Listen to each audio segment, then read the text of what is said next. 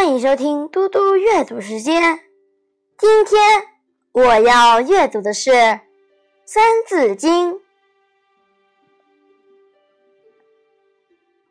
曰水火，木金土，此五行本乎数。曰仁义礼智信，此五常不容紊。水火木金土是构成物质的基本元素，即人们常说的五行。这是中国古代用来代替宇宙各种事物的抽象概念，是根据一、二、三、四、五这五个数字和组合变化而产生的。仁爱、公正、礼节、明智、守信。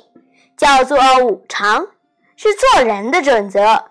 这五条准则要努力去遵守，不容许出现紊乱。五行的关系是气相生又相克，如木生火，火生土，土生金，金生水，水生木，为彼此相生。木克土，土克水，水克火。火克金，金克木，为彼此相克。由此可以看出，世界上的任何事物都不是孤立的、静止的，而是不断的互相影响。我现在来为大家讲一个故事：祭礼挂件。春秋时期。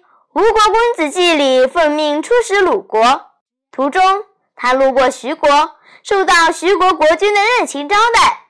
徐国国君看到季礼身上佩戴着一口宝剑，十分喜欢。季礼因为还要佩戴宝剑出使中原各国，所以没将宝剑献给徐国国君，在心里已经决定回城时。一定将宝剑献给徐国国君。当年秋天，季礼出使回国后，他又路过徐国，而徐国国君已经去世，埋葬在徐国都城的郊外。季礼来到徐国国君的墓旁，把那把长长的剑挂在了墓旁的树上。师兄很奇怪，季礼说。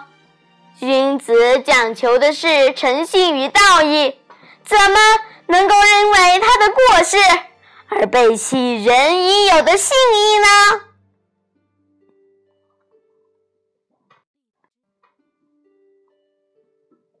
谢谢大家，我们下次再见。